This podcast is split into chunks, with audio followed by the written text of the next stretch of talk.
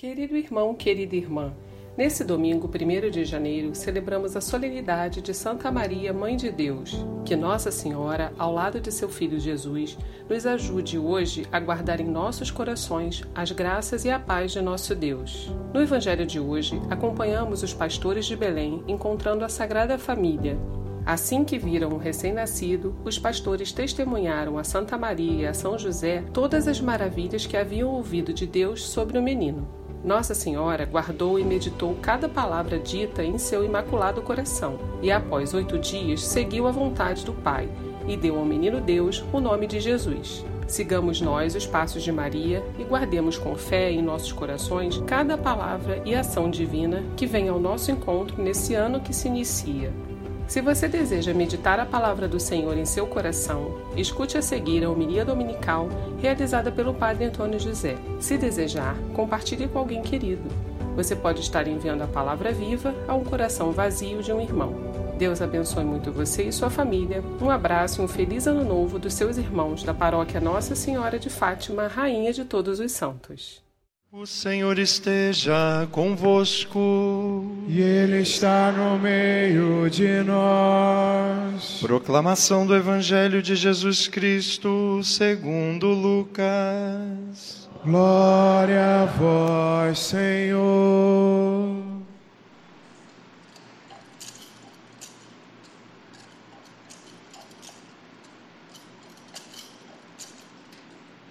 Naquele tempo, os pastores foram às pressas a Belém e encontraram Maria e José e o recém-nascido deitado na manjedoura.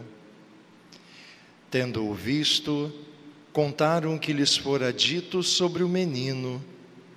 E todos os que ouviram os pastores ficaram maravilhados com aquilo que contavam. Quanto a Maria, guardava todos estes fatos e meditava sobre eles em seu coração. Os pastores voltaram glorificando e louvando a Deus por tudo o que tinham visto e ouvido, conforme lhes tinha sido dito. Quando se completaram os oito dias para a circuncisão do menino, deram-lhe o nome de Jesus como fora chamado pelo anjo antes de ser concebido. Palavra da salvação. Glória a vós, Senhor. Irmãos queridos, entre os judeus, que são o povo de origem de Jesus, até hoje, quando nasce um menino, oito dias depois do nascimento, o menino é circuncidado e é imposto a ele o nome com o qual ele será chamado. O rabino que circuncida a criança pergunta aos pais: com que nome esse menino será chamado em Israel? E os pais dizem: pela primeira vez de maneira oficial, ele vai ser chamado de Podim Podim. Hoje, oito dias após a festa do nascimento de Jesus, nós ouvimos o trechinho do Evangelho que nos conta que com ele também foi assim. Oito dias depois do seu nascimento, o menino Jesus foi circuncidado e o rabino que fez isso perguntou a Nossa Senhora e a São José: com que nome esse menino será chamado em Israel? E São José, que tinha recebido de Deus essa missão, disse: ele será chamado de Jesus, que significa Deus salva. Mas com esse menino houve algo especial, porque ele não foi chamado apenas em Israel com esse nome. Aos pouquinhos, todas as nações do mundo, em todas as línguas da terra, foram aprendendo a chamar por esse menino. Em hebraico, o nome dele é Yeshua. E todo mundo foi aprendendo aos pouquinhos a adaptar o nome para poder chamá-lo de um jeito fácil na sua própria língua. E nós o chamamos de Jesus. Mas esse menino recebeu um nome que se tornou o nome pelo qual toda a terra chama e pede socorro a Deus. O nome desse menino é diferente, é especial. A Escritura diz que todo aquele que invocar o nome dele, que chamar por ele, não será confundido, mas será salvo. E há dois mil anos, em todos os cantos da terra, milhões de pessoas, bilhões de pessoas, têm descoberto isso. Têm descoberto que em algum momento da vida a gente não tem mais nenhum outro nome para chamar, a não ser o nome dele. Todos os outros nomes que nós nos acostumamos a chamar, em algum momento não respondem mais. A gente aprende em criança a chamar pelo papai, pela mamãe da gente, e demora até a gente descobrir que o nome deles não é nem papai nem mamãe, né? Não sei se vocês um dia também tiveram essa surpresa de descobrir que o nome da sua mãe não era mamãe, né? Mas a gente aprende desde pequeno a chamar por eles. Só que chega um momento na vida em que a gente até diz: Eu quero minha mãe, mas não rola mais. A gente cresce, a gente aprende a chamar por outros nomes. A gente chama por nomes de pessoas que a gente acostuma ter do nosso lado e que a gente acredita que vão estar sempre lá para responder quando a gente chamar. Só que a vida se encarrega de aproximar a gente e também de afastar a gente. A vida da gente caminha, né? E nem sempre esses caminhos se mantêm juntos. E às vezes esses caminhos se separam de um jeito bastante sofrido. E algumas pessoas a gente não pode mais chamar pelo nome, talvez até porque decepcionem a gente. E a gente não quer mais contar com elas. A vida se encarrega de mostrar para a gente que todos os outros nomes, em algum momento, não respondem mais, a não ser o nome de Jesus. Esse nome a gente pode chamar gritando, ou a gente pode chamar só aqui dentro. A gente pode chamar nas horas mais felizes da nossa vida, e a gente pode chamar nas horas mais difíceis, quando não tem ninguém mais por perto, e Ele atende, Ele responde, Ele vem em socorro. Irmãos, a Escritura diz que não há nenhum outro nome pelo qual nós chamemos e sejamos salvos, a não ser o nome de Jesus. Quem sabe, nesse ano que está só começando hoje, você ainda está nas primeiras horinhas de 2023, nem acordou direito ainda, e quem sabe nesse ano a gente pode aprender a chamar mais pelo nome de Jesus. Há nomes que a gente chama e a gente chega até a exagerar. É, de vez em quando na internet mandam alguma coisa mostrando alguma criança, mãe, mãe, mãe, mãe. Eu não sei se filho faz isso, faz isso. Mãe, mãe, que é garoto, né? Mãe, mãe, mãe, né? pois é. Mas há nomes que a gente até é, exaspera a pessoa de tanto que a gente chama. Há nomes que a gente chama e quase que exige a sua presença, só que as pessoas também têm os problemas delas e nem sempre dá. Há nomes que a gente chama e não respondem mais. Quem sabe em 2023 a gente podia aprender a contar mais com o nome de Jesus, chamar mais por Ele, confiar mais quando a gente chama por Ele, acreditando que Ele ouve, que Ele se importa e que Ele se aproxima e Ele responde. Irmãos, algumas pessoas ficam angustiadas, imaginando a vida toda eu não sei rezar, eu não sei o que dizer para Ele, eu não sei como falar as coisas. Mas essa palavra, Jesus, já é uma oração boa o bastante. Quando você chama por esse nome, que significa o Senhor me salva, você já está dizendo tudo. Quando você chama por esse nome, Ele sabe que você se sente perdido e precisa ser encontrado. Quem sabe só o nome de Jesus já não é a oração que a gente precisa aprender a dizer e repetir, fazendo desse nome a âncora do coração da gente, que mantém a gente firme, mesmo quando as coisas ao redor estão parecendo se tornar um naufrágio. Jesus, basta chamar por Ele.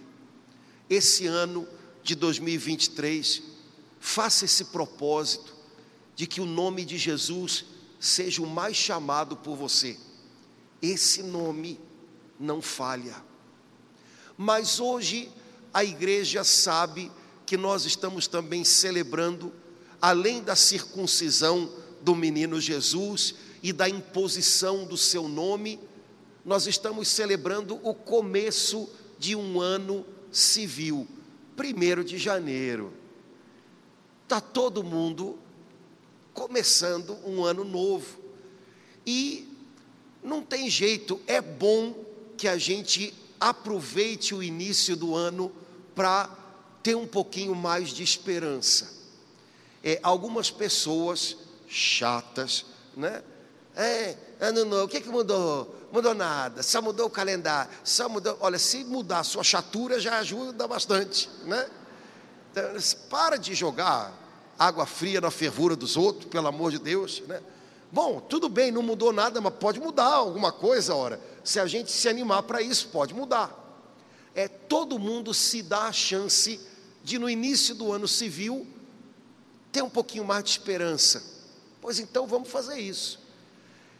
E no começo do ano civil, a igreja todos os anos lê para a gente esse trechinho do livro de Números, lá no comecinho da Bíblia, no qual a escritura diz que o Senhor ensinou o sacerdote Arão, que era irmão de Moisés, a abençoar o povo.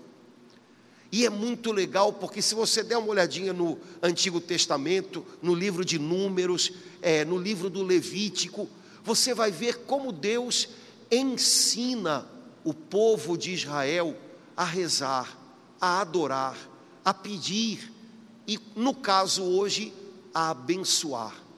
Arão, quando você for abençoar o meu povo, levanta sobre eles as mãos e diz: Que o Senhor te abençoe e te guarde, que Ele volte para ti o seu rosto e se compadeça de ti, que Ele te dê a sua graça, a sua paz, abençoa eles assim, diz coisas boas sobre eles assim, e da minha parte, eu vou confirmar as tuas palavras.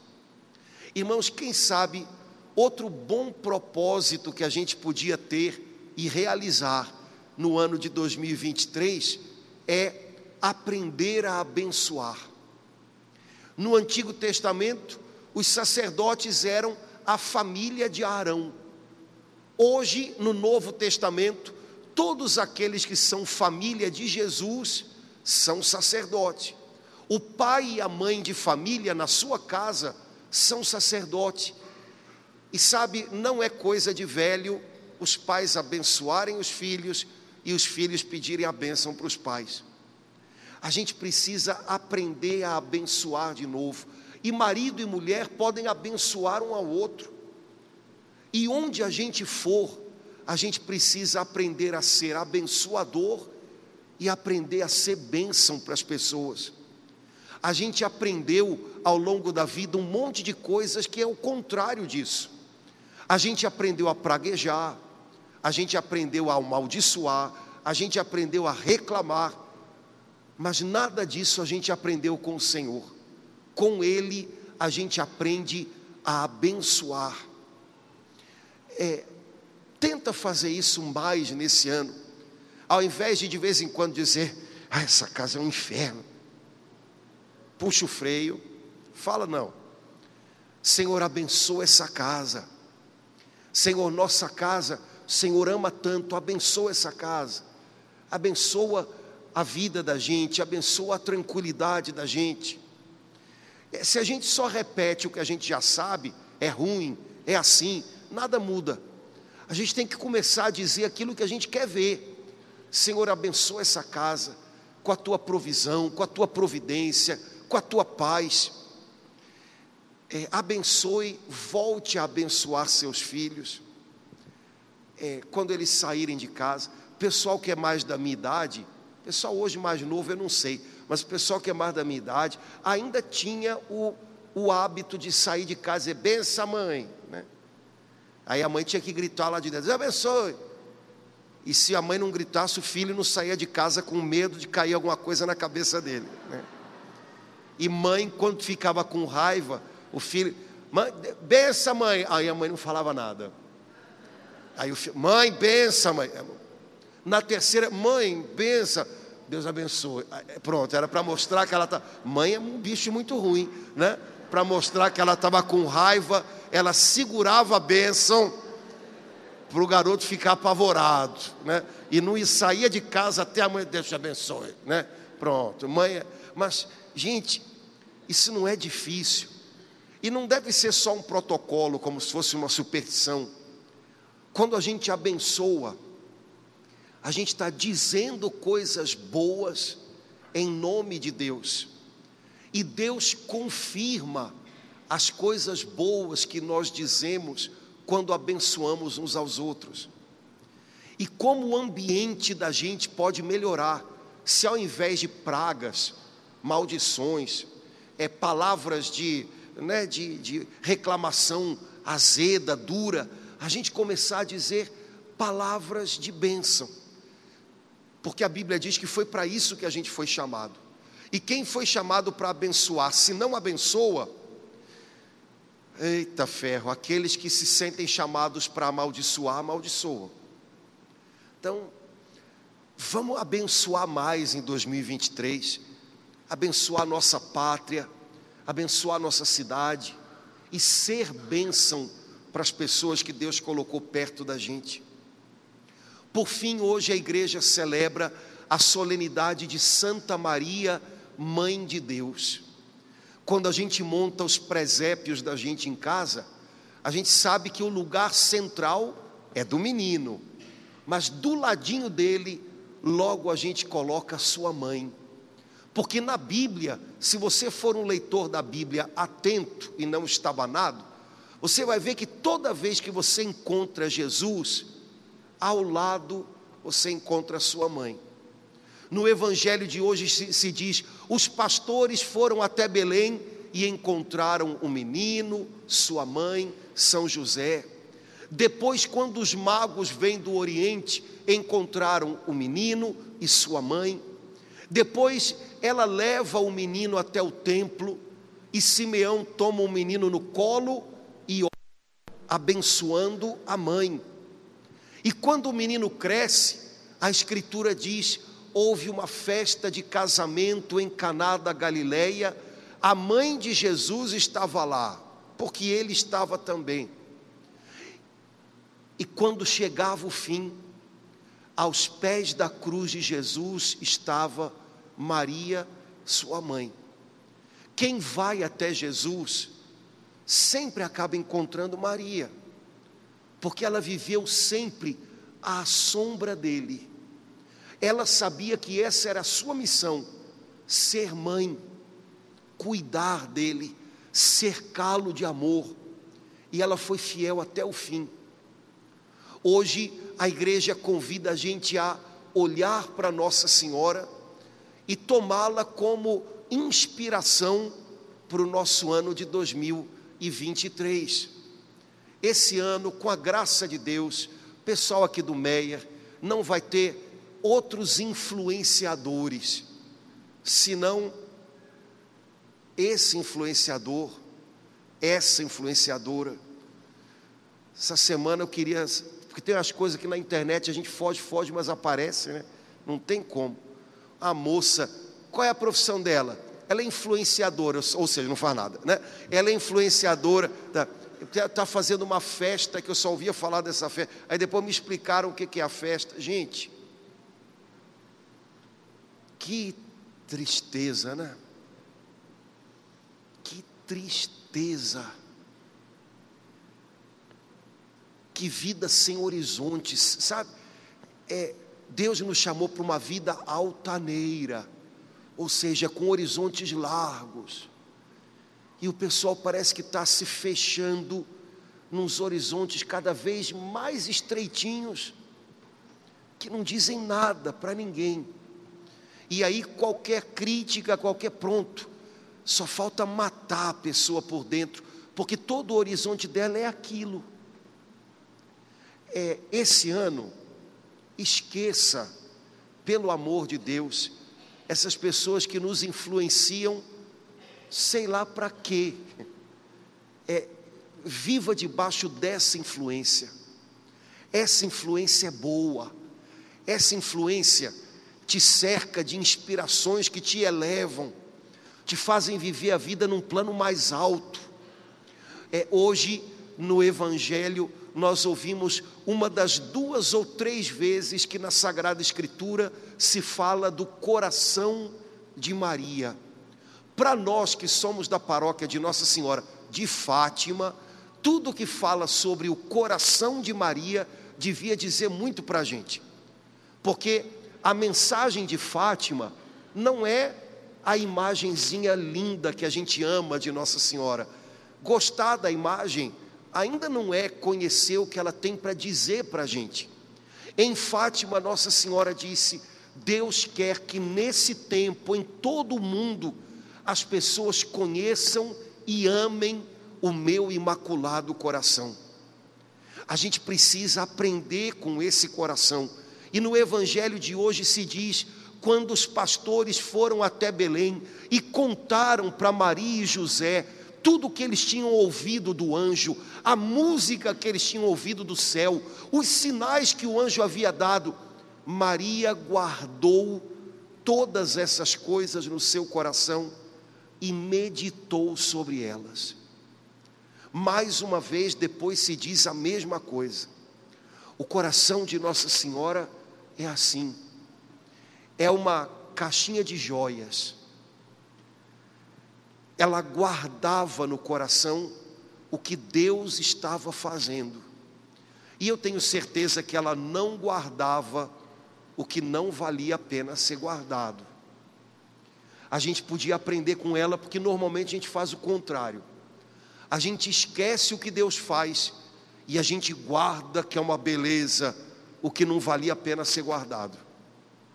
Nossa Senhora nem sempre entendia o que estava acontecendo, mas quando Deus fazia algo e ela percebia que a mão de Deus estava ali, ela guardava, ela não perdia, ela não esquecia, porque ela sabia que um dia as peças iam se juntar e ela ia entender tudo melhor.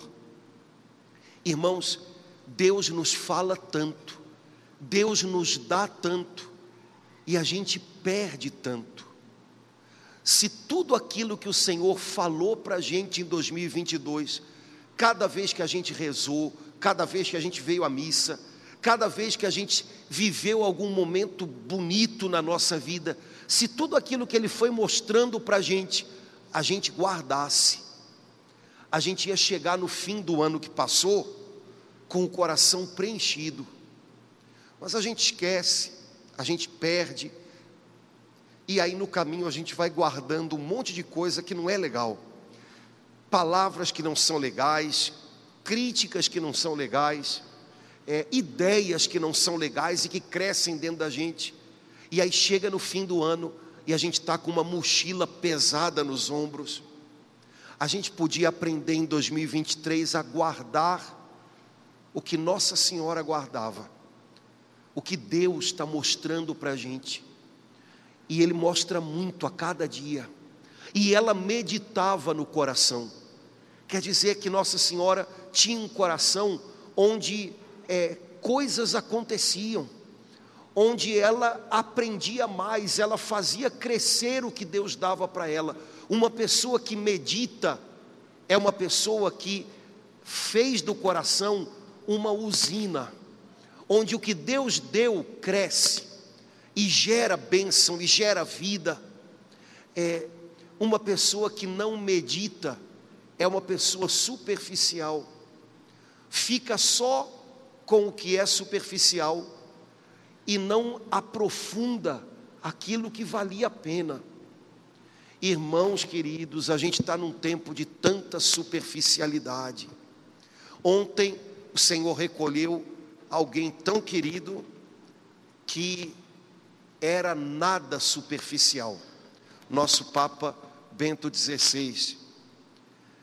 Quando você pega algo que esse homem meditou sobre o que Deus ensinou a ele, uau! O que caiu no coração dele não se perdeu. O que caiu no coração dele caiu numa usina e gerou energia para ele viver, para ele ensinar. É. Cada vez que alguém assim se vai, eu não sei vocês, mas eu fico, ai minha Nossa Senhora, o que está ficando? Está ficando a caneta azul e está ficando, né, o sei lá o que, né, ai meu Deus do céu, só isso, né? Irmãos, a gente não pode ser assim, superficial. Um cristão assim, ele reage a tudo de maneira inadequada, de maneira intempestiva, é, ele não aprende com Deus, então ele não amadurece, ele não vai mais longe, ele fica, sabe, às vezes patinando em coisas que não valem a pena, ele interrompe o caminho que ele devia estar fazendo com Deus, que é um caminho exigente, que exige da gente compromisso de coração. Nossa Senhora não foi definitivamente uma pessoa superficial ela meditava no coração: o que o Senhor quer me dizer com isso? Qual é o próximo passo que Ele espera de mim? Como é que a gente lida com a vida? Será que são essas as perguntas que a gente faz? Ou as perguntas que a gente faz são só: por que comigo? Ai meu Deus, o que, é que eu vou ganhar com isso? Essas são as perguntas superficiais. Hoje, a oração da missa é uma das que eu mais gosto no ano todo, começa logo o ano bem. A liturgia da igreja, ó, uma beleza. Traz aquela expressão linda que é o retrato de Nossa Senhora. Ó Deus, que na virgindade fecunda de Maria destes ao mundo o Salvador. Dá-nos a graça de contar com a intercessão dela. Irmãos, é, do ponto de vista biológico, natural, apenas Nossa Senhora foi virgem e mãe. Apenas Nossa Senhora guardou essas duas coisas unidas, virgindade e fecundidade. Do ponto de vista biológico, são duas coisas preciosas, mas quando você escolhe uma, você abre mão de outra. Se você escolhe o caminho da virgindade, você abre mão de gerar filhos naturais. Assim faz uma religiosa, por exemplo. Se você escolhe o caminho da maternidade, você abre mão da virgindade, e assim acontece com uma mãe de família. Mas olha, do ponto de vista da alma, do espírito, essas duas coisas sempre andam juntas. E nesse ponto, Nossa Senhora é o modelo perfeitíssimo que Deus dá para a gente. Nós precisamos aprender a ter com ela uma virgindade fecunda aqui, ó. Virgindade significa intimidade que não é compartilhada com mais ninguém a não ser com aquele que habita dentro de nós, o Senhor que nos fez. Fecundidade quer dizer fazer gerar vida, brotar vida. Na alma, a gente só tem fecundidade, a gente só transborda vida para as pessoas ao redor da gente, se a gente tem essa intimidade com Deus, onde ninguém mais entra. Afinal de contas, a Bíblia diz que Deus fez de nós para Ele um templo, um santuário, não um shopping center nem uma rodoviária. Se o meu interior tem mais cara de shopping center do que de santuário, porque é sempre uma bagunça, é sempre um monte de gente entrando e saindo, é sempre um bololô de confusão, de pensamentos. Epa, seu interior é um santuário, onde Deus vive, tenha com Ele uma intimidade, onde nada mais se intromete, onde você busca a presença dEle, onde você louva Ele, onde você desabafa com Ele os seus segredos, e dessa sua intimidade com Deus vai brotar o que você vai ter de melhor para dar para as pessoas que estão com você. Vai brotar a sua fecundidade. O que a gente vai ter de melhor para dar para as pessoas ao nosso lado em 2023 é o que Deus está dando para a gente. E não pense que é qualquer outra coisa. As pessoas que convivem conosco não precisam que a gente tenha solução para tudo, resposta para tudo, não precisam que a gente dê conta de tudo, elas precisam só que nós sejamos homens e mulheres de Deus. Se a gente for isso, a gente vai ser a pessoa certa no lugar certo. Que Nossa Mãe Santíssima interceda por nós hoje e cada dia desse ano, e que olhando para ela, a gente busque ter essa intimidade segura, profunda com Deus, que seja a fonte da nossa fecundidade, do que a gente vai ter de melhor para oferecer para as pessoas que Deus vai colocar junto da gente nesse ano que está começando.